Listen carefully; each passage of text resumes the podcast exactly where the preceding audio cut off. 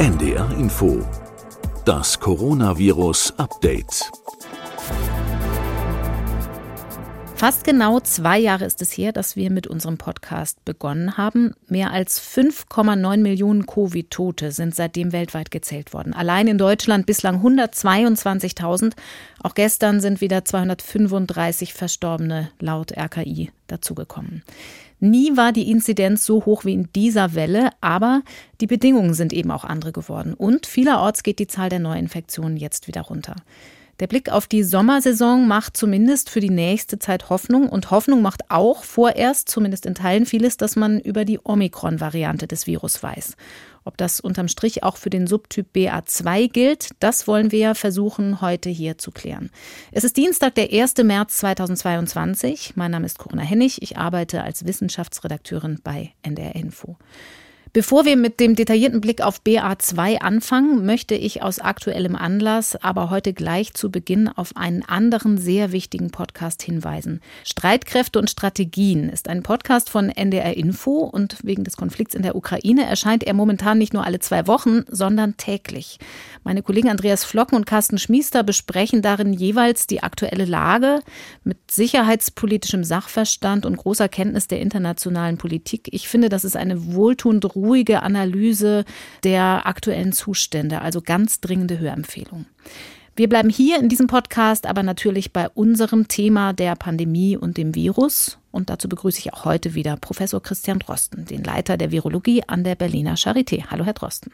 Hallo. Lassen Sie uns gleich einsteigen und uns heute konzentriert dem Thema zuwenden, bei dem zuletzt die meisten Fragen noch offen waren. Was wissen wir über die Omikron-Subvariante BA2?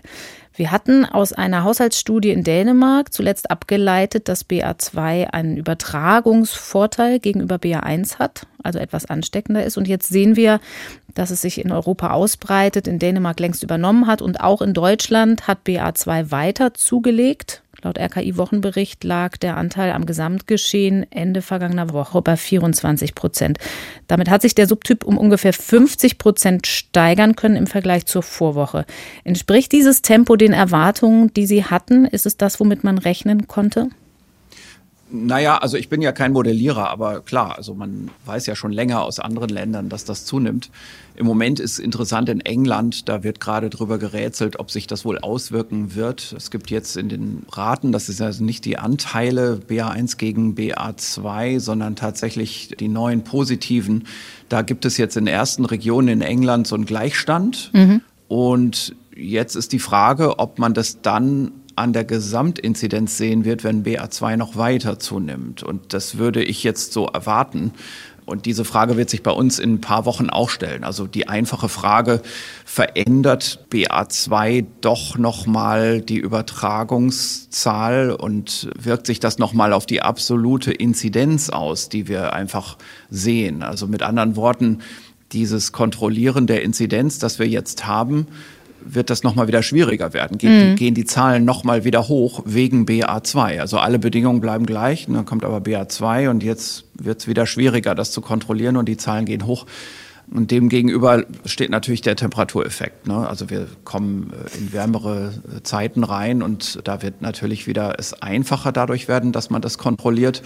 Gleichzeitig kommen dann irgendwann auch die Osterferien, die natürlich dem Ganzen auch nochmal einen Riegel vorschieben werden. Mhm. Und das könnte sein, dass sich das in Deutschland so balanciert, dass wir keine großen Sorgen haben müssen. Es könnte sein, dass in England früher eintritt der Effekt und dass man da nochmal wieder einen Anstieg sieht. Aber das ist im Moment alles nur Rätselraten. Mhm. Und Sie hatten gesagt, die Bedingungen bleiben gleich, aber auch in Deutschland stehen ja die Signale aus der Politik so ein bisschen auf ein paar Maßnahmen dann doch lockern und aufheben, auch Maskenpflicht in Schulen zum Beispiel.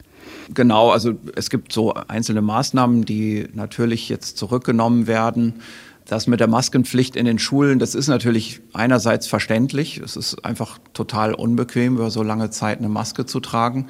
Andererseits ist es eben so, dass das Tragen einer Maske, und da will ich jetzt nicht nur über die Schulen sprechen, sicherlich auf lange Sicht die effizienteste Maßnahme mhm. überhaupt ist, die man mit dem geringsten Aufwand weiter aufrechterhalten kann.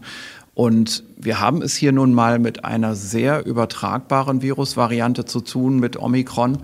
Und wir werden sowieso einen stärkeren Fokus auf die Übertragbarkeit legen müssen. Also die große Frage, wann ist die Pandemie zu Ende, wie ist sie zu kontrollieren? Wahrscheinlich werden wir da im Laufe des Podcasts heute wieder mehrmals darauf zurückkommen. Aber also nur um das mal hier anfänglich zu sagen, also wir können jetzt über die Impfung die schwere Krankheit verhindern. Jetzt bleibt die Übertragung als Haupteigenschaft der Pandemie. Und die Pandemie ist erst dann zu Ende, wenn diese rasende Übertragung, die exponentiell die Fälle steigen lässt, wenn das vorbei ist. Und mhm. das ist nicht so leicht einzudämmen alleine mit der Impfung, denn wir haben eine Immunflucht beim Virus. Wir haben einen Impfstoff, der sowieso nicht unbedingt auf lange Sicht an den Schleimhäuten sehr stark schützt, sodass die Übertragungskontrolle durch die Impfung nicht so groß ist, langfristig.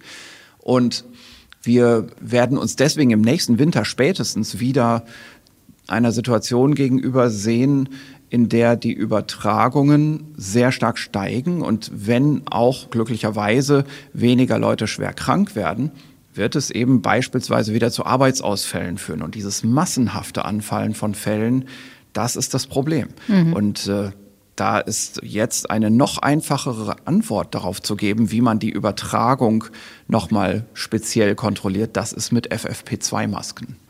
Lassen Sie uns auf BA2 zurückkommen im Konkreten. Übertragung ist da ja das entscheidende Stichwort. Ich hatte eben schon gesagt, BA2, so die Beobachtung, ist offenbar ansteckender als BA1. Ganz allgemein gefragt, haben Sie Hinweise aus der Forschungsliteratur, warum das eigentlich so ist mittlerweile?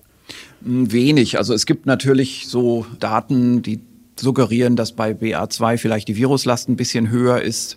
Klar ist ja, wir haben hier eher intrinsischen Unterschied in der Fitness des Virus, weniger ein Effekt durch ein nochmal spezielleres Immunescape. Dieser Effekt ist so ungefähr gleich ausgeprägt. Mhm, also ähm, intrinsisch heißt per se ansteckender, auch unter zwei Ungeimpften zum Beispiel. Ja, richtig, genau. Mhm. Ne? Also das haben wir in der letzten Folge schon besprochen. Da hatten wir ja gesagt, dieses Virus hat ein paar PS mehr. Mhm. Ne? So, das ist so ja, die Interpretation. Genau, aber wirklich jetzt mechanistisch die Unterschiede zwischen BA1 und BA2 da gibt es zwar so erste wissenschaftliche Studien auch, aber ich würde die schon noch als sehr vorläufig betrachten. Da muss man einfach noch ein bisschen warten. Eine davon ist zum Beispiel ein Preprint, das so vor zwei Wochen ungefähr herausgekommen ist aus Japan und hat so ein bisschen die Runde gemacht. Da ging es mhm. um Experimente in Zellkultur, aber auch Versuche an Hamstern. Und diese Studie legt tatsächlich nahe, dass BA2 auch ein bisschen krankmachender sein könnte als BA1. Allerdings wissen wir, aus dem echten Leben ist dann erst die entscheidende Antwort zu erwarten. Also man muss gucken, was passiert denn tatsächlich im Menschen in der Realität. Und da gibt es Beobachtungsdaten aus anderen Ländern, in denen sich der Subtyp schon durchgesetzt hat, aus Südafrika zum Beispiel. Und die bestätigen das eigentlich eher nicht, oder? Ja, genau. Also das Problem ist so ein bisschen, je mehr wir jetzt dem Virus bei der Evolution zuschauen, desto mehr wird es sich natürlich von bestimmten Labormodellen auch wegentwickeln. Mhm. Also während wir jetzt irgendwann vor einem Jahr oder länger angefangen haben, die Pathogenität im Hamster anzuschauen und gesehen haben, das entspricht ein bisschen dem, was man auch im Menschen sieht, kann man davon jetzt nicht mehr durchgehend ausgehen. Das Virus entwickelt sich immer näher an den Menschen heran und das könnte bedeuten, dass das, was uns das Hamstermodell anzeigt, immer weniger relevant wird. Und mhm. in dieser japanischen Studie kommt dazu, man hat mit Viren gearbeitet, die rekombinant konstruiert sind, wo auch ein Reportergen drin ist, statt eines Virulenzfaktors. Und da wissen wir auch nicht genau, was das was das jetzt verfälscht an den Daten.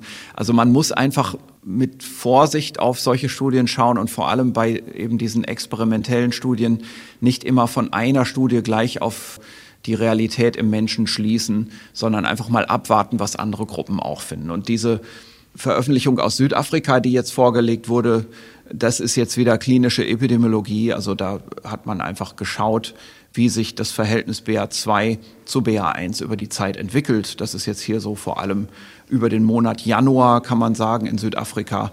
Da hat BA2 die Überhand gewonnen. Und jetzt kann man natürlich fortlaufend einfach verfolgen, wie viele Leute jeweils entweder mit BA1 oder BA2 ins Krankenhaus müssen. Mhm. Und da sind die Werte relativ gleich geblieben. Also man sieht, dass äh, in Südafrika von den Leuten mit BA2 ungefähr 3,6 Prozent und von denen mit BA1 3,4 Prozent ins Krankenhaus müssen. Das ist dasselbe, das ist statistisch nicht zu unterscheiden. Mhm. Und was man auch sieht, ist, dass von denen, die ins Krankenhaus kommen, bei BA2-Infektionen 30,5 Prozent und bei BA1-Infektionen 33,5 Prozent einen schweren Verlauf kriegen. Und auch das ist wieder statistisch nicht zu unterscheiden. Mhm.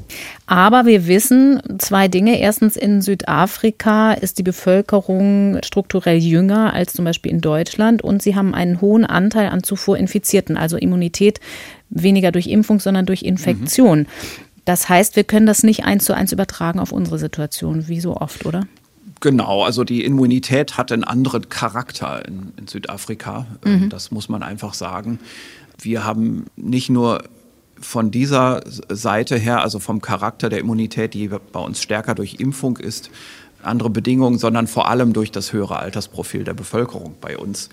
Man sieht im Moment, und das ist jetzt nicht BA2-spezifisch, das ist Omikron-spezifisch, man sieht im Moment, dass die Krankheitsschwere in der Bevölkerung in Deutschland noch moderat ist. Also mhm. wir sehen schon in den RKI-Daten, also gerade auch im letzten Wochenbericht, dass die über 60-Jährigen jetzt so ein bisschen stärker ansteigen. Also in dem SARI-Surveillance-System sieht man das, ICOSARI. Das ist ja so eins der Krankheitsüberwachungssysteme des RKI. Mhm. Da sieht man, die 60-Jährigen, die steigen schon an mit den schweren Respirationstrakterkrankungen, aber insgesamt ist das Ganze schon stabil und es ist unterhalb der letzten Winterwelle. Mhm. Das ist eigentlich erstmal so ein ganz guter Befund. Dass die über 60-Jährigen im Moment steigen, ist klar. Wir haben das ja mehrmals schon vorher gesagt. Wir hatten ja bei Omikron am Jahresanfang fast so etwas wie eine Inzidenzlücke bei den Älteren. Mhm. Das waren schon Umverteilungseffekte. Ne? Aber da hat sich also doch das Virus noch nicht zu den Älteren umverteilt. Das Ganze wurde ja ganz stark getrieben in den Schulen und, und dann auch bei den mittelalten Erwachsenen, also sprich die Eltern der Schüler und eben nicht bei den Großelternjahrgängen so stark. Und da verteilt sich es aber jetzt so langsam hin. Darum ist das normal. Aber wie gesagt, nicht auf einem Niveau wie in der letzten Winterwelle. Mhm. Wenn wir jetzt aber diese beiden Dinge, diese japanische Studie und die südafrikanische zusammenschauen, kann man im Umkehrschluss dann immer noch sagen, Ungeimpfte müssten vielleicht doch noch mehr auf der Hut sein, auch vor BA2 im Vergleich zu BA1 oder weiß man das einfach auch noch gar nicht? Hm, das kann man im Moment noch nicht so genau sagen. Also die dänischen Daten haben das ja so ein bisschen angedeutet. Mhm dass BA2 auch dort bei den Ungeimpften stärker übertragbar ist. Und es gibt natürlich auch so eine Wahrnehmung, wir haben ja während Alpha und während Delta aufgekommen sind, gesehen, sobald das Virus mehr Viruslast macht, eine höhere Fitness hat, gibt es auch eine leichte Erhöhung der Krankheitsschwere. Mhm. Ne, also das haben wir jetzt in Südafrika nicht bestätigt bekommen, zum Glück. Die Hamsterdaten aus Japan scheinen das zu bestätigen. Wie es jetzt hier ist, ist schwer zu sagen. Ich würde tippen, dass man bei den Daten aus Hongkong zuerst was sehen wird an Signal. Wir haben ja im Moment in Hongkong ein wirkliches Problem dahingehend, mhm. dass dort gerade die älteren Jahrgänge sehr zögerlich mit der Impfung gewesen sind. Und jetzt sehen wir dort schwere Krankheitslast durch Omikron. Da kann man das vielleicht dann irgendwann auseinanderhalten, ob BA2 versus BA1 unterschiedliche Krankheitsschwere macht bei ungeimpften Älteren. Eine Sache fand ich an dieser japanischen Studie ganz interessant, nämlich etwas, das in der Conclusio des Ganzen nämlich steht. Die Autoren sagen, die Unterschiede, die sie da in ihren Experimenten festgestellt haben zwischen BA1 und BA2 sind so gravierend, dass sie vorschlagen würden, man müsste eigentlich BA2 einen eigenen griechischen Buchstaben geben, also eine eigene Benennung als Variant of Concern, als beunruhigende Variante. Wie beurteilen Sie so eine Schlussfolgerung? Ja, da ist auch ein bisschen eine taxonomische Frage dabei und auch eine funktionell immunologische Frage.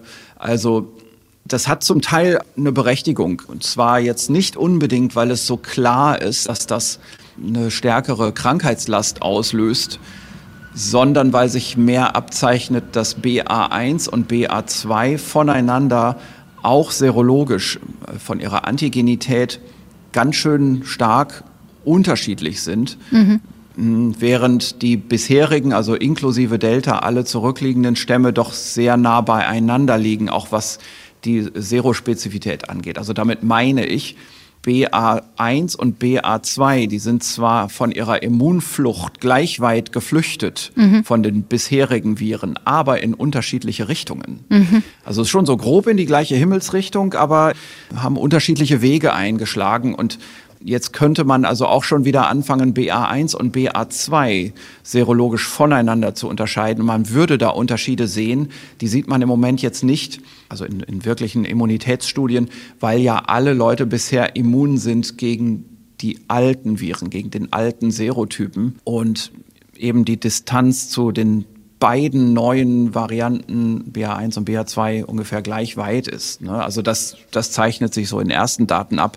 Das muss man verfolgen. Aber ich, ich würde denken, das hätte im Moment noch keine große Konsequenz. Und dann ist natürlich die andere Sache, der genetische Ursprung von BA1 und BA2 und BA3 und BA11, ja, also mhm. alle diese Omikron-Varianten. Der genetische Ursprung, der ist ein gemeinsamer Ursprung und der liegt nun wieder innerhalb der Diversität der alten Genotypen vergraben und da ist also wieder zum, zum Beispiel Delta weiter genetisch abgespalten. Mhm. Ne? Und deswegen alleine anhand von Tierversuchen, wo man jetzt Pathogenitätsunterschiede gesehen hat, oder von reiner Übertragbarkeit oder von reiner serologischer Distanz jetzt eine neue Variant of Concern zu benennen, das verkennt die anderen Dimensionen dieser Überlegung. Und mhm. bisher ist es eben noch nicht so, dass in den entscheidenden Gremien der WHO man sich durchringt, BA2 zu einer eigenen Variant of Concern zu definieren. Und da gibt es auch Gründe dazu, warum man es noch nicht macht. Maria van Kerkhove, die den Arbeitsbereich Covid-19 bei der WHO leitet, hat dazu ja auch was gesagt und hat sich da eben mehr festgehalten an den Beobachtungen aus der realen Welt, also krankmachender, mhm. übertragbarer, wie groß sind da die Unterschiede, beziehungsweise wie groß nicht. Sie haben aber eben gesagt, Immunflucht in unterschiedliche Richtungen. Das ist ja schön anschaulich. Und da würde ich gerne auf so eine kleine Frage kommen, die eigentlich im Prinzip so eine klassische Verbraucherfrage, sage ich mal, ist, also die Patientenfrage. Nämlich alle die, die sich zum Beispiel jetzt mit Omikron infiziert haben, womöglich noch mit BA1 und die dann wissen wollen, ob das für sie jetzt heißen kann, dass sie sich innerhalb kürzester Zeit auch wieder mit BA2 infizieren können. Wir haben da in der letzten gemeinsamen Folge schon mal so ein bisschen drüber gesprochen. Da gab es so eine etwas unklare Informationslage aus Dänemark. Vielleicht ist das für die Forschung eher eine Fußnote, aber für den Einzelnen ist es ja gar nicht so unwichtig. Und es gibt auch ein dänisches Paper dazu, ein Preprint, wo man potenzielle Reinfektionsfälle rausgefiltert hat aus 1,8 Millionen Infektionen, Daten von Infektionen. Das Ergebnis ist, solche Fälle gibt es, aber sehr, sehr selten. Ist das irgendwie relevant für uns, dieses Paper?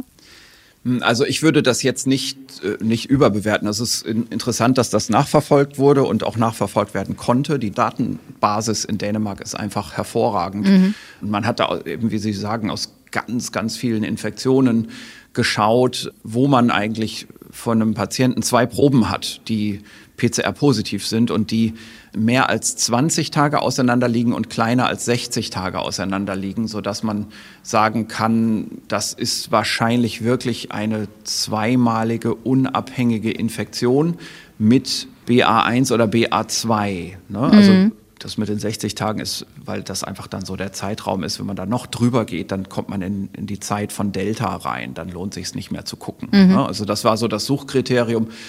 Da haben sie also eine ganze Reihe Personen identifiziert, auf die das eintrifft. Und es lohnt sich jetzt nicht, die Zahlen runterzubrechen, weil da technische Kriterien dabei sind der Sortierung, so dass man da also keine statistische Aussage treffen kann, wie häufig jetzt exakt von den 1,8 mhm. Millionen sowas aufgetreten ist. Also da waren Kriterien dabei wie, naja, die Sequenzierung muss geklappt haben. Ja, mhm. so.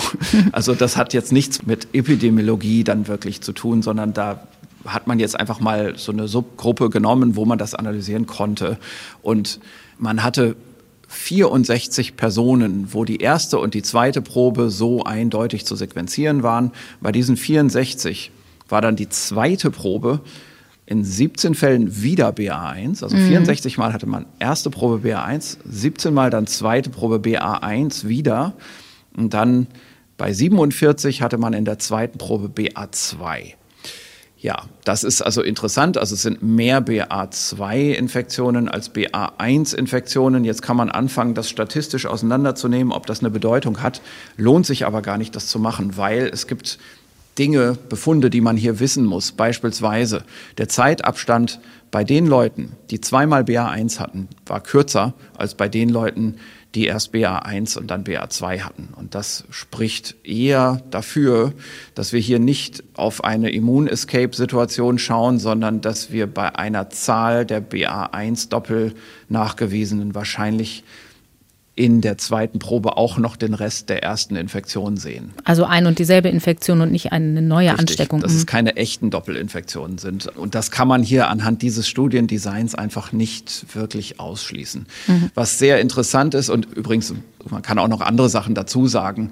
Es gibt zum Beispiel einen Befund, der sagt, in diesen Zweitproben bei BA2, also bei den Paaren, wo man erst BA1 und dann BA2 nachweist, da ist die Viruslast bei BA2-Nachweisen geringer als bei der Erstprobe BA1-Nachweise. Mhm. Das ist ein gutes Signal, weil das würde ja bedeuten, da gibt es eine gewisse Immunkontrolle. Ne? Also mhm. die Immunität, die aus der ersten Infektion entstanden ist, kontrolliert die Immunität der zweiten.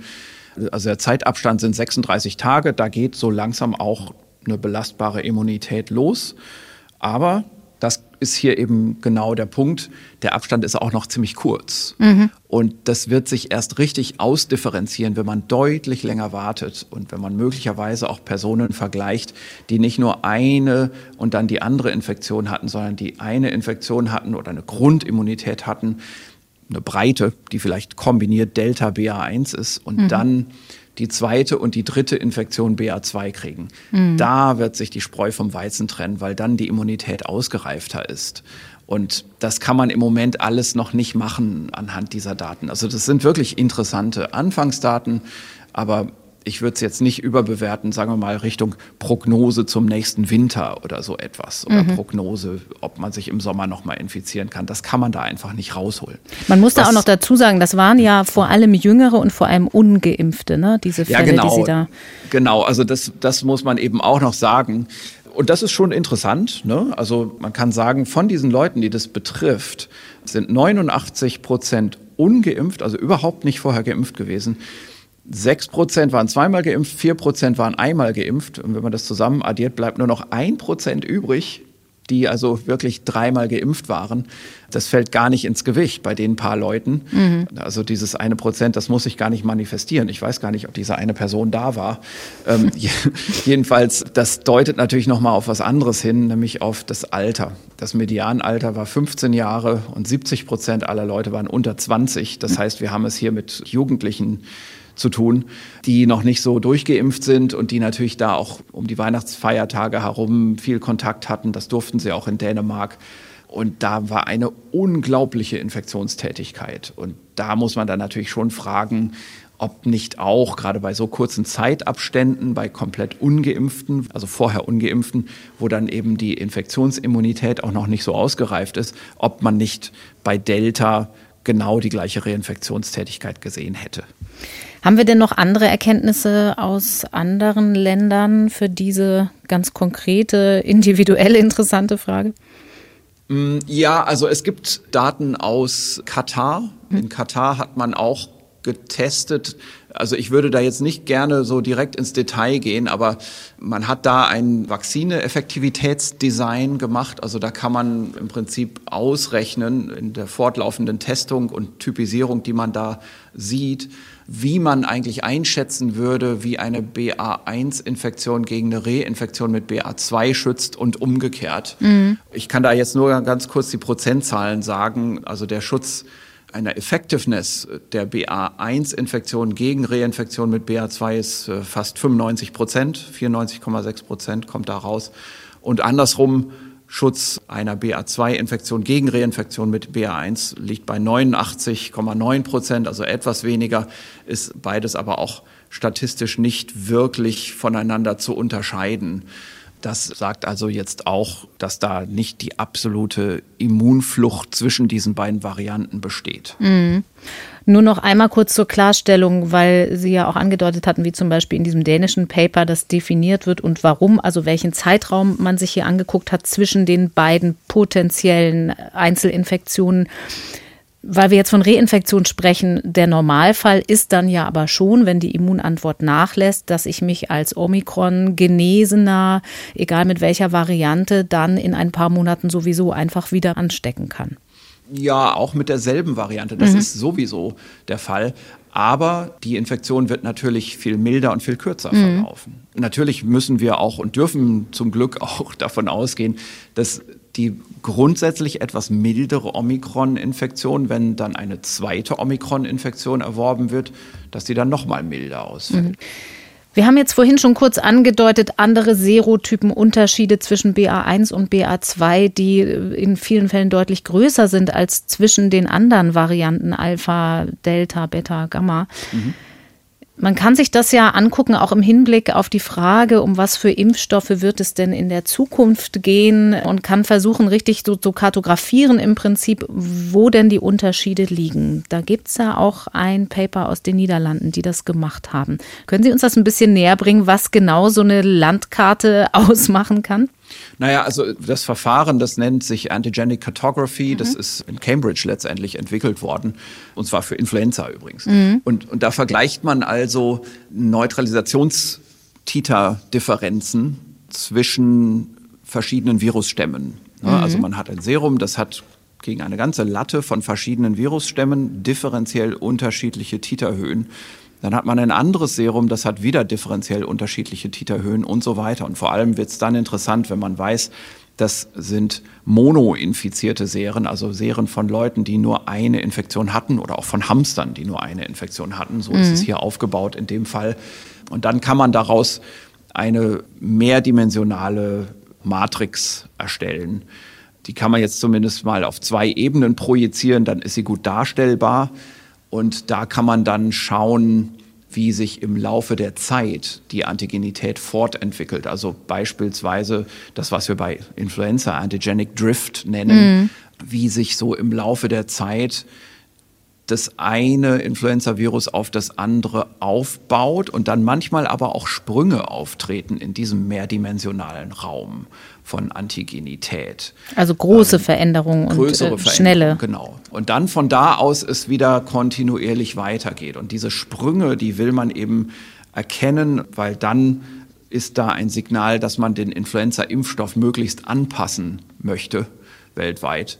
Und man benutzt das auch, und das ist das ultimative Ziel, dass man diese Sprünge auch vorausahnen, voraussagen kann, ähm, dass man also im Prinzip schon vorher weiß, wann man jetzt den Impfstoff anpassen muss. Und mhm. da kann man eben bestimmte Distanzen ermitteln, empirisch, also wann war es in der Vergangenheit erforderlich, aus immunologischer Erfahrung, aus Veränderung der Vakzineeffektivität, dass man den Impfstoff anpasst, also wie groß war das Virus weggedriftet aus der ursprünglichen Position auf der Landkarte und wie weit ist es jetzt gegenüber dem letzten Update der Vakzine wieder weggedriftet? Kommen wir langsam in einen Bereich rein, wo man die Vakzine anpassen muss? Mhm. Ja, also das ist, das ist eigentlich der, der Sinn dieser Antigenic Cartography. Und nun gibt es erste Schritte, solche Landkarten auch aufzubauen für das SARS-2-Virus. Mhm. Wir wissen noch gar nicht genau, was jetzt eigentlich so die Distanzeinheiten bedeuten. Aber das ist eben der Befund, der im Moment jetzt vorliegt aus dieser Veröffentlichung, dass alle bisherigen Viren sich in einer großen Wolke zusammenballen und davon unterscheidbar ist BA1 und davon nochmal unterscheidbar ist BA2. Mhm. Das sind aber jetzt Daten aus einem Labor mit einem Satz, sagen wir mal, Hamsterserien und ein paar Virusisolaten. Und jetzt muss man mal schauen, was andere Labore zur selben Thematik finden. Und erst wenn tatsächlich eine größere Zahl Studien dieser Art verfügbar wird, kann man darüber ein Urteil fällen, ob wir möglicherweise sogar schon drei, ich sage jetzt mal Zero-Spezifitäten haben mhm. bei dem SARS-2-Virus oder ob man weiterhin sagen muss, das alte ist ein Serotyp und das neue ist ein zweiter Serotyp. Und sagen wir mal auch im unwahrscheinlichsten Falle, ob man vielleicht am Ende sogar sagt, Moment mal, wir haben uns getäuscht. Bis jetzt ist das zwar differenziert, wir können die zwar unterscheiden, aber die sind alle relativ so nah beieinander, dass man eigentlich an der Impfung noch gar nichts machen muss. Mhm. Denn Jetzt auf einmal, und jetzt spreche ich hier komplett spekulativ, haben wir einen ganz neuen Serotyp, der so richtig raushaut, mhm. der also diesmal so richtig unterschiedlich ist. Dieses Phänomen haben wir im, im, letzten Herbst auch schon gehabt. Also wir haben gedacht, naja, Delta setzt sich ganz schön ab auf so probatorischen Landkarten, die man mal machen konnte. Und dann kam aber Omikron und da wusste man, aha, so, jetzt haben wir gesehen, was es bedeutet, wenn dieses Virus einen Sprung macht. Jetzt sehen wir zum Beispiel in Labortests, da sind also Neutralisationstiter kaum mehr nachweisbar bei Geimpften mhm. gegen das neue Virus. Ne? Und ich habe damals auch sehr schnell gesagt, das ist jetzt ein neuer Serotyp. Und das sage ich auch immer noch, davon bin ich immer noch überzeugt, während wir eben jetzt dabei sind, auf dieser Antigenic Map zu sehen, dass BA2 sich nochmal absetzt. Und da ist tatsächlich eine Frage, die sich bald stellen wird. Ist BA2 dann jetzt schon der nächste, der dritte Serotyp oder ist das eine Untervariante des zweiten Serotyps? Das heißt, wir müssen uns vielleicht an dieser Stelle mal einem Prinzip zuwenden, das wir im Podcast noch gar nicht so ausführlich besprochen haben, aber über das immer wieder spekuliert wird, weil man es eben auch von der Influenza kennt. Der Begriff der Antigenerbsünde. Mhm. Ähm, ich finde persönlich ganz leinhaft diesen Begriff total unsympathisch, muss ich an der Stelle mal sagen, weil der klingt so endgültig und irreversibel. Es geht ganz grob gesagt ja darum, inwieweit die Immunantwort beim ersten Kontakt mit einem Erreger so geprägt wird, auch für die Zukunft, dass sie andere Varianten dann vielleicht gar nicht mehr so gut erkennt. Da gibt es aber noch einen anderen Begriff in diesem Konzept Immunimprinting. Ja, also Antigen-Erbsünde ist doch ein toller Begriff für die Medien, oder? Also da schwingt Vorwurf mit und Zorn Gottes und äh, was nicht alles. Also, ja, für Geschichten ist es wunderbar. Aber für einen ja. individuell denkt man, mh, hm, möchte ich nicht ja. haben. also genau, äh, es gibt ein größeres Oberthema, das heißt Immune Imprinting, also Immunprägung, Immunitätsprägung. Mhm. Und darin gibt es eben das alte Konzept der Original Antigenic Sin, also die antigenetische Erbsünde das aus der Influenza-Epidemiologie und Vakzinekunde stammt und auch natürlich aus der Immunologie mhm. und das aber eigentlich als veraltet betrachtet werden muss inzwischen. Also man ist da aus der Erforschung von natürlichen Infektionen, aber insbesondere auch aus der Erforschung der Vakzineimmunität inzwischen deutlich weiter. Und man spricht jetzt eher, also in einer, sagen wir mal, Schule von antigenetischer Seniorität also sagen wir mal Erfahrungsüberlegenheit, aber auch das Wort Seniorität beschreibt es, glaube ich, an mhm. sich schon ganz gut, wo man also fast sagt, diese Original Antigenic Sin, das ist etwas, da kommt man nie wieder von weg, während Seniorität ja eher positiv konnotiert ist und man vielleicht sagt, da gibt es einen Immunitätssenior, der den Junioren erklärt, was sie tun sollen im Leben, damit sie die richtigen Entscheidungen treffen. Ne? So, also es hat vielleicht eher was Wohlmeinendes. Ist mir sympathischer. ja, genau. Und okay, also das Ganze ist jetzt nicht so leicht kurz zusammenzufassen und zu erklären. Aber ganz prinzipiell ist es so, wenn man äh, Influenza betrachtet, dann macht man die Beobachtung, dass Leute, die am Anfang ihres Lebens als Kind mal eine Infektion von einem bestimmten Influenza-Typen hatten, und ich sage jetzt ganz bewusst den unscharfen Begriff Typ, mhm. denn wahrscheinlich umfasst das einen weiteren Bereich als nur einen Influenza-Virusstamm. Das sind also weitere Bereiche von Diversität, die man untereinander unterscheiden muss für dieses Phänomen. Aber ich drücke es jetzt allgemein aus. Also der Typ, den man als erstes hatte von dem Virus in der Kindheit, der wird lebenslang die Immunität dominieren. Das heißt, wenn ich später einen anderen Typen kriege, dann werde ich gegen den zwar auch immun, aber die Immunität ist im Prinzip die Immunität gegen den alten Typen. Und nach dem Prinzip dieses Original Antigenic Sin Konzepts wäre es so, man kriegt vor allem eine Immunität gegen den alten Typen und man passt sich kaum im Laufe seines Lebens auf den neuen Typen überhaupt noch an. Das heißt, man profitiert lebenslang von der Immunität gegen den alten Typen. Wenn die aber sich, also wenn der neue Typ sich zu weit von dem alten Typ entfernt hat, dann verliert man Immunitätspotenzial. Mhm. So, und das ist aber zum Glück nicht so in dieser Schärfe in der Realität zu sehen. Was man eher sieht, ist, es stimmt, also in einer Infektion, die ich mir hole, habe ich in, in meinem Blut einen hohen Anteil von sogenannten Plasmazellen, die man charakterisieren kann, die Antikörper machen gegen die alte Infektion. Aber es sind auch immer welche gegen die neue Infektion dabei. Oder auch wenn ich geimpft werde. Mhm. Und das Ganze fußt auf einem relativ komplexen Mechanismus. Also wir wissen, wie die Affinität von Antikörpern reift. Ne? Also wie Antikörper immer besser werden. Und das Ganze funktioniert also in bestimmten Bereichen der Lymphknoten. Und in diesen Bereichen der Lymphknoten gibt es also so im Prinzip das alte Dogma, das wird immer noch weiter optimiert. Somatische Hypermutation nennt man das Ganze. Und jetzt gibt es da praktisch nur noch eine Einbahnstraße. Also Antikörper können nur noch immer besser an irgendwas binden, an ein, sagen wir mal, zunächst gesehenes Virus oder eine zunächst gesehene Vakzine. Und der neue Antikörper einer neuen Virusvariante gegen eine neue Virusvariante oder gegen eine angepasste Vakzine, der kann praktisch nie besser sein als der alte Antikörper und darum wird er nicht zugelassen vom mhm. Immunsystem. So, das ist vielleicht die alte Interpretation dieses Original Antigenic Sin Konzepts, aber inzwischen ist die Immunologie deutlich weiter im Verständnis der Mechanismen und auch, sagen wir mal, die Vakzinekunde ist deutlich weiter in der Verfolgung der tatsächlichen Immunreaktionen. Und man muss schon sagen, also der Begriff dieser antigenetischen Seniorität ist eigentlich der modernere Begriff. Und was wir sehen, ist, dass das B-Zell-Gedächtnis sich eben doch immer noch weiter anpasst. Ne? Das heißt, bestimmte Merkmale des alten Gedächtnisses werden aufgefrischt und bestätigt, aber es entstehen auch neue Gedächtnismerkmale in dieser somatischen Hypermutation oder auch, sagen wir mal, in den Keimzentren der Lymphknoten. Da ist das Ganze verortet, so dass man sagen kann, aus dem alten Immungedächtnis entsteht doch wieder neue Informationsvarianten, Affinitätsvarianten gegen neue Antigene einer neuen Impfung und die werden auch wieder in den Vordergrund selektiert. Mhm. Das ist das eine.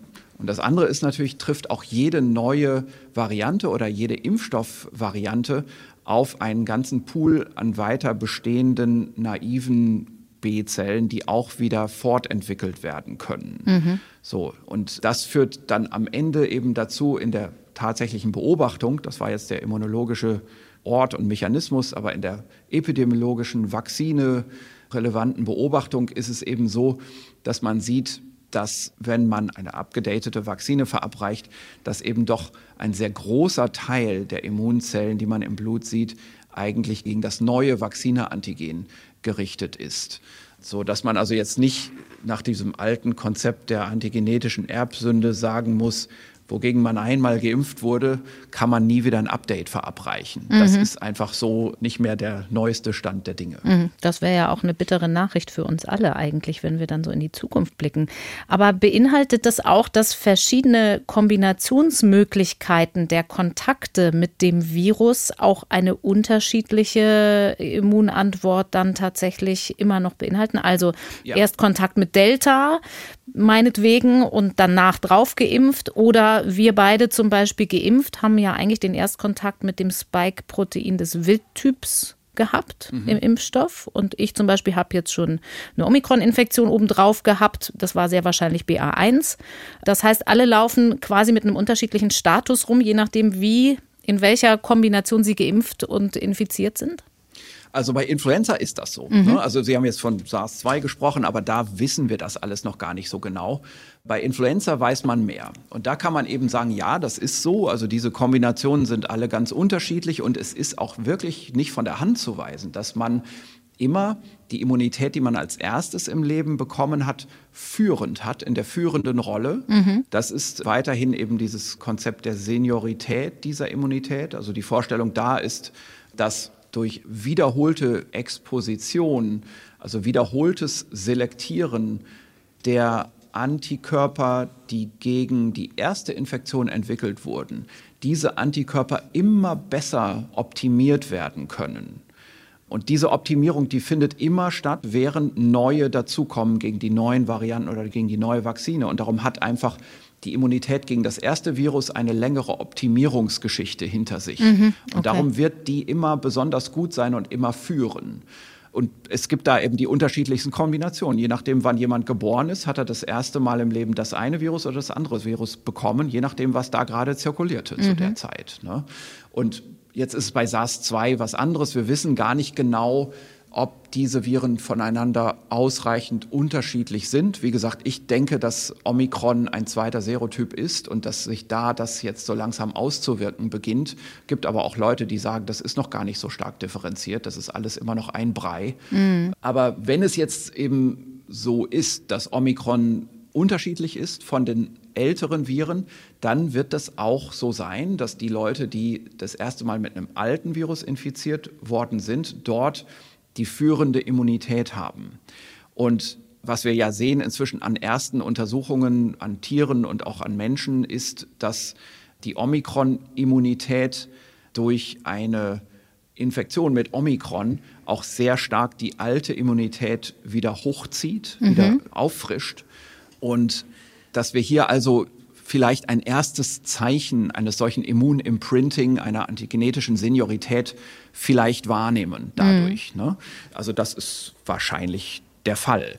Das kann man jetzt aber nicht, sagen wir mal, ummünzen in die Wahrnehmung, ah, es ist aber schlecht, wenn man sich jetzt gegen das alte Virus geimpft hat oder sich damit zuerst infiziert hat, für die Zukunftsperspektive Immunität zum Beispiel gegen Omikron oder andere Varianten zu entwickeln. Aus zwei mhm. Gründen. Der erste Grund ist, wie gesagt, es ist eben nicht so, dass sich die Immunität nicht auffrischen lässt durch eine aufgefrischte Impfung. Bei Influenza wissen wir, dass eben gerade diese aufgefrischten Impfungen auch zu einer Fortentwicklung der Immunität führen.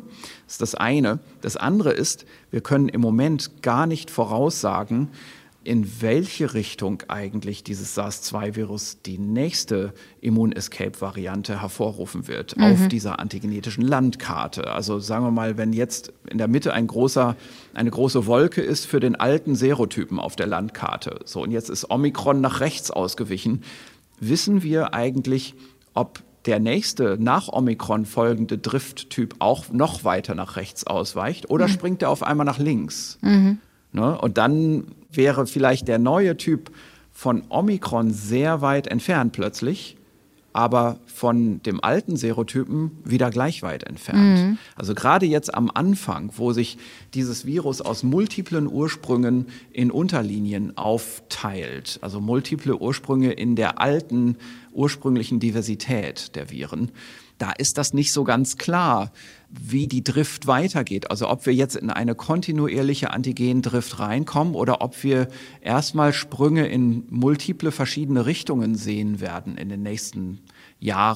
Und allein aus dieser Basis betrachtet, abgesehen davon, dass man natürlich einfach die Impfung braucht, um mhm. die schweren Krankheitsfälle in der Bevölkerung zu unterbinden, aber auch aus dieser immunologischen Basis betrachtet, ist immer im Moment jetzt mal der beste Ratschlag, die alte Impfung als Startpunkt zu nehmen, wie das ja immer auch empfohlen wurde. Mhm. Wo im Moment jetzt eher so ein bisschen gerätselt wird, ist, ob es sich lohnt, auf Omikron wirklich umzusteigen, je mhm. mehr Daten man kriegt. Mhm. Also ich habe, ich selber habe ja auch vor, noch vor ein paar Wochen wahrscheinlich hier im Podcast gesagt, man sollte dann ruhig auf die Omikron-Impfung umsteigen. Mhm. Und im Moment ist es aber so, dass die, also gerade im tierexperimentellen Bereich, die Daten, die man sieht, die sehen so aus, als würde sich dieser Umstieg vielleicht gar nicht unbedingt lohnen.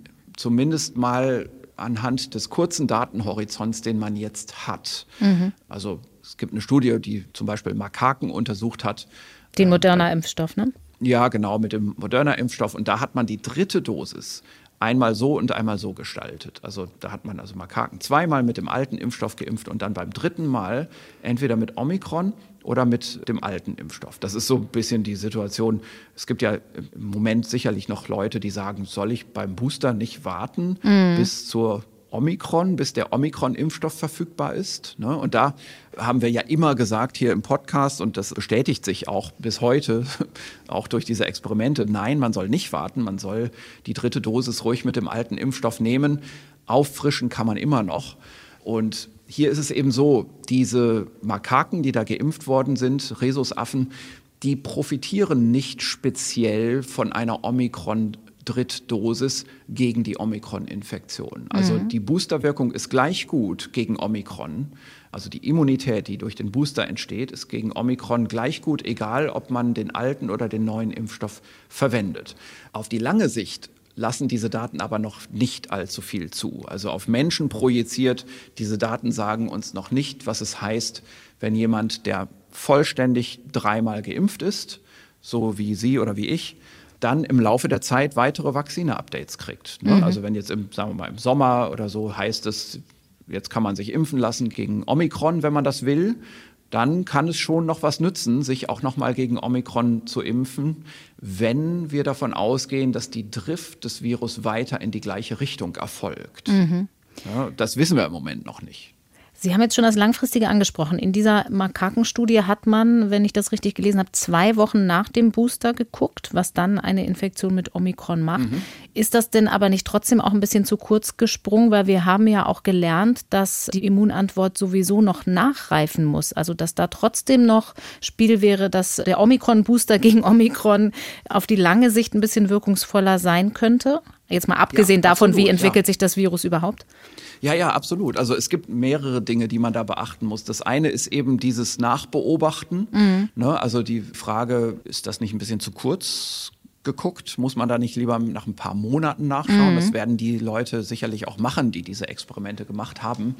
Was vielleicht sogar noch wichtiger ist, ist der Abstand nach der Grundimmunisierung. Also wenn jemand so eine Omikron-Update-Impfung bekommt, dann könnte die Update-Wirkung viel stärker werden, wenn zu dem Zeitpunkt dieser Update-Impfung die Antikörper aus der Erstimpfung, aus der Grundimpfung, also aus den ersten drei Dosen schon deutlich abgesunken sind. Mhm. Also wenn das schon lange her ist und ich kriege dann eine Update-Impfung, dann kann es sein, dass das Update eine ganz starke Richtungswirkung hat in die abgedatete Antigenitätsrichtung, die man vorher zum Beispiel in diesem relativ kurz terminierten Makakenexperiment gar nicht wahrnehmen kann. Mhm. Also was die da jetzt im Moment probiert haben, ist im Grunde so ein modifiziertes Grundimmunisierungsschema, wo die dritte von drei Dosen Grundimmunisierung verändert wird.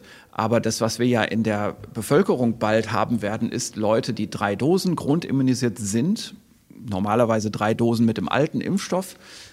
Wie reagieren die jetzt auf eine vierte Dosis oder vielleicht sogar übernächstes Jahr auf eine fünfte Dosis von einem Update-Impfstoff gegen Omikron oder gegen eine dann zirkulierende Virusvariante. Mhm. Das wird jahrelang Gegenstand von Vakzineforschung sein. Das heißt, das stärkt aber auch ein bisschen die STIKO-Empfehlung, die ja den Risikogruppen in hohem Alter insbesondere einen zweiten Booster mit dem bisherigen Impfstoff empfiehlt, weil auch da gab es immer die Überlegung für aus individueller Sicht, hm, ich komme jetzt erst so in den Grenzbereich, so lange ist mein erster Booster noch gar nicht her, soll ich da auf Omikron warten? Und auch da gilt dann eben, äh, nee, das ist dann schon richtig so. Ja, also das ist sicherlich im Moment so ein bisschen eine Empfehlung für die Ältesten. Mhm, ne? also über 70. Genau, bei denen man weiß, dass die unmittelbare Schutzwirkung, nicht die langfristige Schutzwirkung, sondern die unmittelbare Schutzwirkung, die man jetzt wahrnehmen kann, schon ein bisschen wieder abgesunken ist. Und da kann man im Prinzip durch eine vierte Dosis wieder auf das gleiche Niveau kommen, vielleicht sogar ein kleines bisschen höher nochmal als nach der vollständigen dritten Dosis. Mhm. Und das ist tatsächlich eher so ein Sicherheitsfaktor, der da gemacht wird, während man bei den jüngeren Leuten eigentlich sagen kann, eine dreifache Immunisierung, die ist schon ein sehr guter Schutz. Mhm. Also was vielleicht dann nicht mehr so ganz akut da ist, ist der Akquisitionsschutz, also überhaupt sich zu infizieren das will man ja eben bei den besonders alten Leuten auch noch verhindern durch eine jetzt noch mal frische Boosterimpfung, während man noch nicht so genau weiß, wie man Omikron einordnen kann und so weiter. Ne? Macht man das jetzt, weil man einfach auch noch nicht so die Erfahrung hat. Mhm. Und bei den jüngeren Leuten, also der Schutz gegen die Akquise der Infektion, der ist sicherlich reduziert nach einer Zeit, nach dem Booster, aber dann kommt aus dem Immungedächtnis eben eine sehr schnelle Immunreaktion, die ist nach einer Woche voll da. Und da wird also auch eine beginnende Infektion, die sich dann ankündigt, auch mal mit Fieber und so weiter, radikal unterbunden. Und wie wir jetzt eben auch wissen, auch bei Omikron sehr, sehr gut unterbunden durch die alte Immunität. Wenn wir aber jetzt auf die Impfstoffentwicklung nochmal zurückkommen mit Blick auf den Herbst, das ist ja eine große Hausaufgabe, die aber wahnsinnig viele Fragezeichen beinhaltet, was die Evolution mhm. des Virus angeht. Wie gut kann man denn da jetzt ins Blaue der Evolution hinein vorsorgen? Man kann das im Prinzip gar nicht. Mhm. Also wir haben erstmal den sehr guten Befund, das muss man einfach mal sagen, dass wir hier nicht die falsche dritte Dosis gegeben haben, sondern mhm. dass es vollkommen okay ist, vielleicht sogar ein kleiner Vorteil ist, die Grundimmunisierung mit drei Dosen von dem bisherigen Impfstoff abzuschließen. Ne? Also das ist erstmal eine gute Nachricht. Wie es weitergeht, naja, also wir kommen langsam eben in so ein Fahrwasser rein, wo man der Virusdrift zumindest für ein paar Jahre folgen muss. Ob man das auf alle Ewigkeiten muss, weiß ich nicht.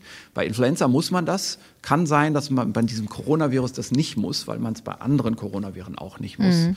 Sie sind also vielleicht langfristig ein bisschen stabiler driften nicht so, so stark. Aber jetzt in den ersten Jahren nach der Pandemie oder im Übergang zum endemischen Status wird es Sprünge geben. Vielleicht gar nicht driftende Sprünge, sondern Zufallssprünge, denen man aber auch wieder folgen muss. Mhm.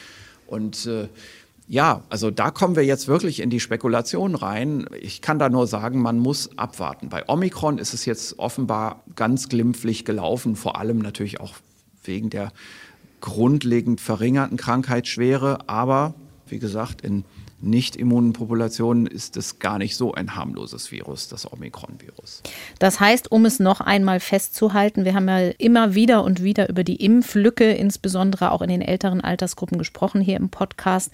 Auch wenn man noch nichts Genaues weiß, auf lange Sicht, auch bei einem größeren evolutionären Sprung kann man von der Grundimmunisierung, wenn man sie jetzt mit drei Impfungen noch vornimmt, auch dann noch profitieren. Absolut. Also die Empfehlung ist weiterhin vollkommen richtig. Es gibt keine Gründe davon, jetzt abzuweichen.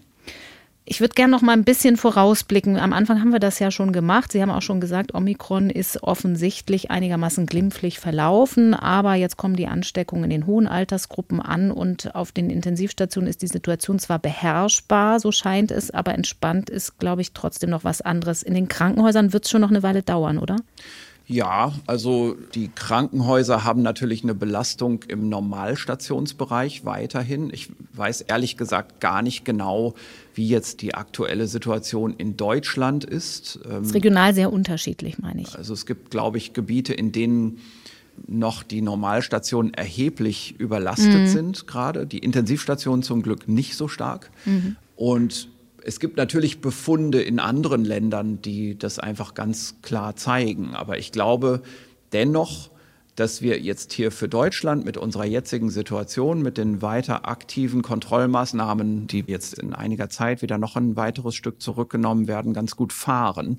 Und ich hatte es vorhin schon mal gesagt, also der lange Ausblick wird jetzt auf die Übertragung erstmal sein. Mhm. Da gibt es vielleicht ein paar Dinge, die man auch sagen muss, die vielleicht einigen noch nicht klar sind. Wir haben ja letztes Jahr die Erfahrung gemacht, dass mit dem Beginnen der warmen Temperatur sehr schnell die Inzidenz runterging und erst als dann Delta anzog, dass dann man wieder sah, es kommt so ein bisschen wieder Infektionstätigkeit zustande, aber in Deutschland praktisch erst spürbar dann zum Herbst hin. In England beispielsweise spürbar schon im Sommer aber dem gegenüber stand auch der Impffortschritt. Mhm. So, und jetzt ist die Frage, wie wird das eigentlich dieses Mal laufen? Wir haben im Moment bei einem Impffortschritt, der eigentlich so ist, wie wir ihn realistisch ohne weitere, sagen wir mal, Maßnahmen äh, staatlicherseits erreichen können. Also wir werden nicht höher kommen mit dem Impffortschritt. Doch eine erhebliche Infektionstätigkeit von Omikron.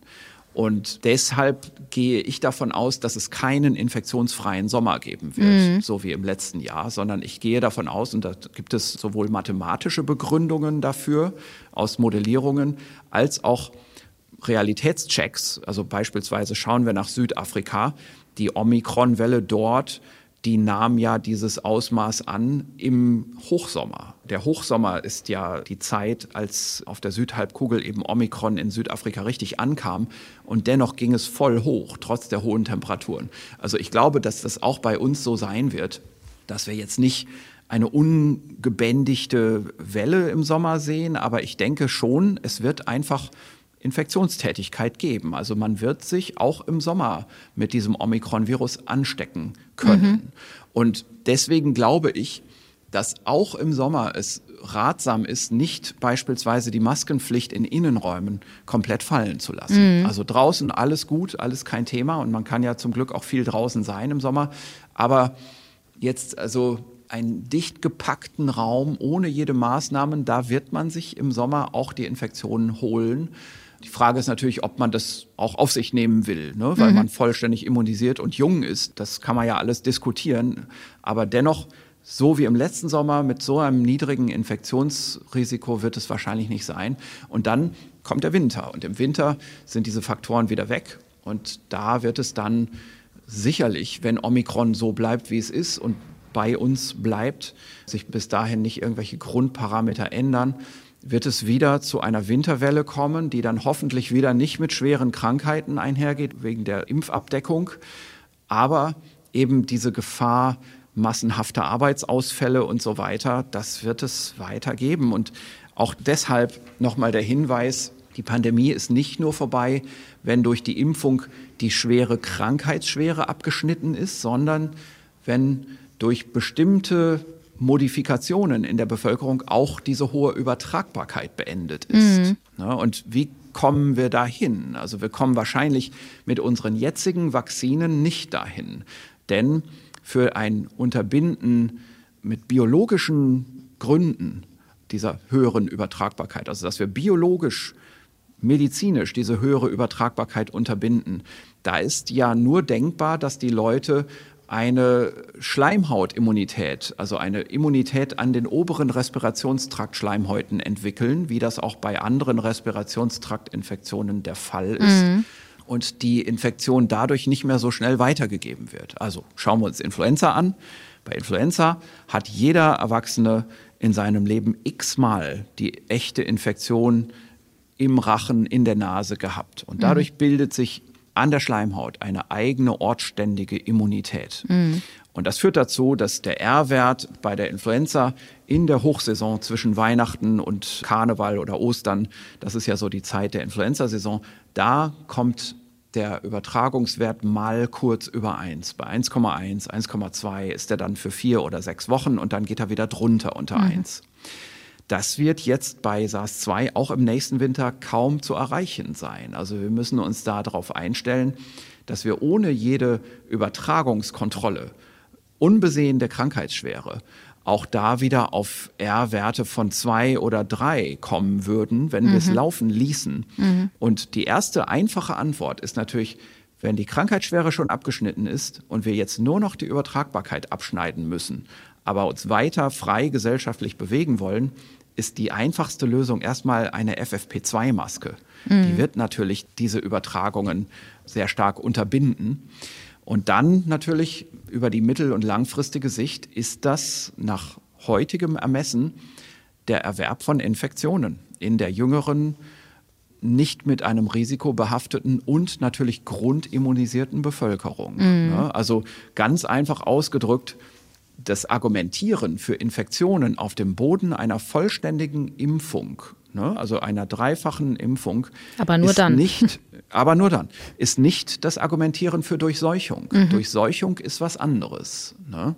Das ist letztendlich das Argumentieren für den graduellen Erwerb einer Übertragungsimmunität in der Bevölkerung. Das muss man einfach auch so sehen. Und da kann man natürlich jetzt viele, viele Argumente finden, die natürlich dagegen sprechen. Also Long-Covid, die ganze Unklarheit darum. Ganz klar, wir wissen auf der anderen Seite aber eben, dass schon eine zweifache und natürlich erst recht eine dreifache Impfung ganz stark gegen Long-Covid schützt, mm. gegen die, den Hauptaspekt von Long-Covid, gegen die verlängerte Krankheitsdauer. Bei den neurologischen Dingen und immunologischen Dingen, da bin ich mir noch nicht so ganz sicher.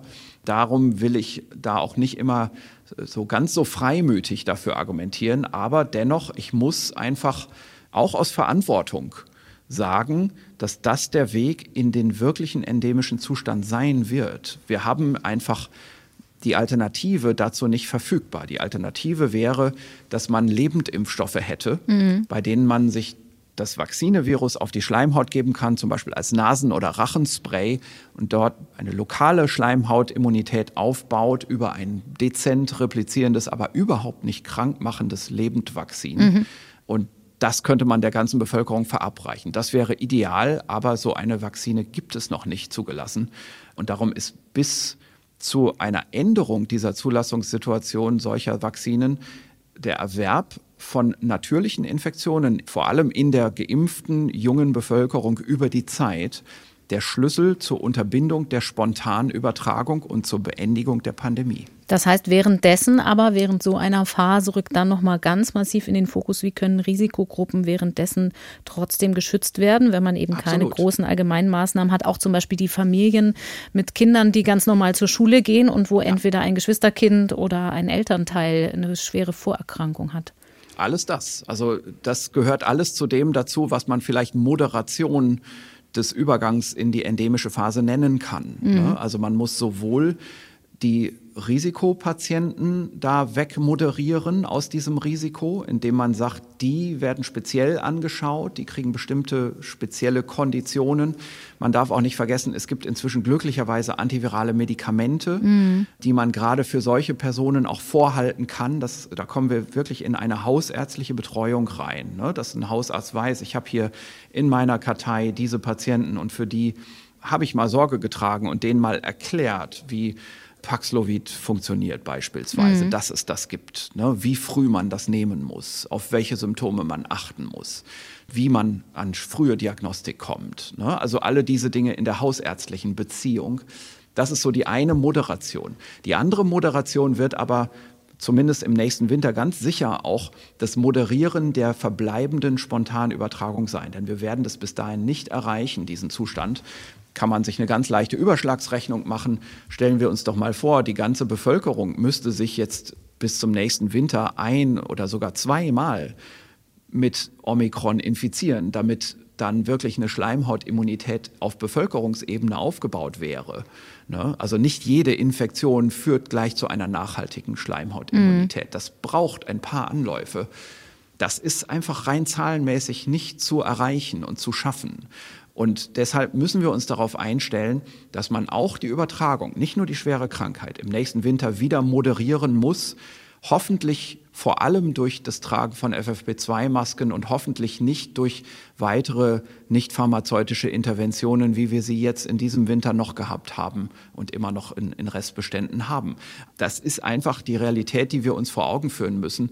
Und es ist jetzt auch einfach so etwas längerfristiges. Also es, ich glaube, wir können hier auch in diesem Podcast nicht mehr von Woche oder von Monat zu Monat selbst mit neuen Einschätzungen kommen, sondern können eigentlich nur sagen, das ist jetzt die Einschätzung für die nächste längere Zeit, die man geben kann. Das wird auf uns zukommen. Kein infektionsfreier Sommer, Moderation der Risikopatienten, Moderation der verbleibenden Spontanübertragung und dann graduelle Akquise von echten Infektionen unter dem Schutz einer vollständigen Impfung.